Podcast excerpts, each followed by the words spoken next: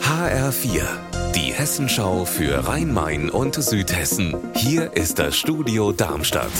Ich bin Stefan Willert. Guten Tag. In Groß-Gerau-Wallerstetten wird vermessen und gegraben. Ein Forscherteam ist da zugange, gemeinsam mit Studierenden historischer Ausgrabungen. HR-Reporterin Anna Vogel im Hessischen Ried. Was hoffen die denn da zu finden bei Groß-Gerau?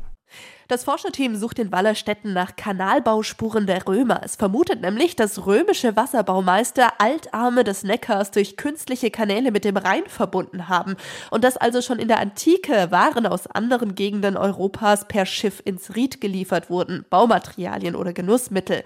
Den Archäologen geht es jetzt darum, herauszufinden, wie die Kanäle angelegt waren und welche Rolle auch das römische Militär gespielt haben könnte.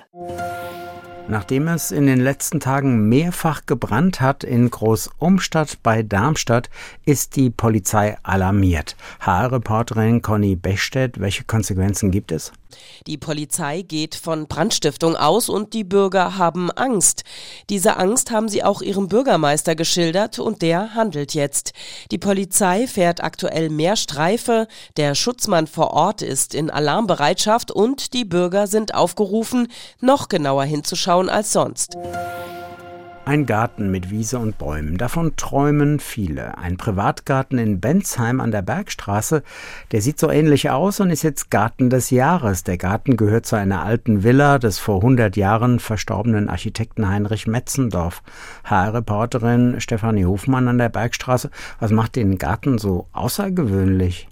Das Besondere an diesem Garten ist, dass er gerade frisch gestaltet wurde, aber alles so aussieht, als wäre es ganz natürlich und ohne Plan gewachsen. Hier ist nichts perfekt gestutzt und passt wunderbar zu der historischen Sandsteinvilla. Alte Elemente wie bröcklige Sandsteinmauern und Neues wie etwa ein Pool sind durch Farben und Materialien harmonisch zusammengefügt. Dazu gibt es einen Naturteich, Gräser und Rasenflächen und viele große Bäume, sodass man das Gefühl hat, in einer kleinen Oase zu sein.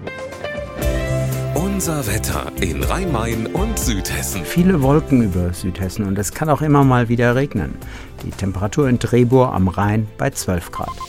Für morgen ist ebenfalls Regen angekündigt für das Rhein-Main-Gebiet. Ihr Wetter und alles, was bei Ihnen passiert, zuverlässig in der Hessenschau für Ihre Region und auf hessenschau.de.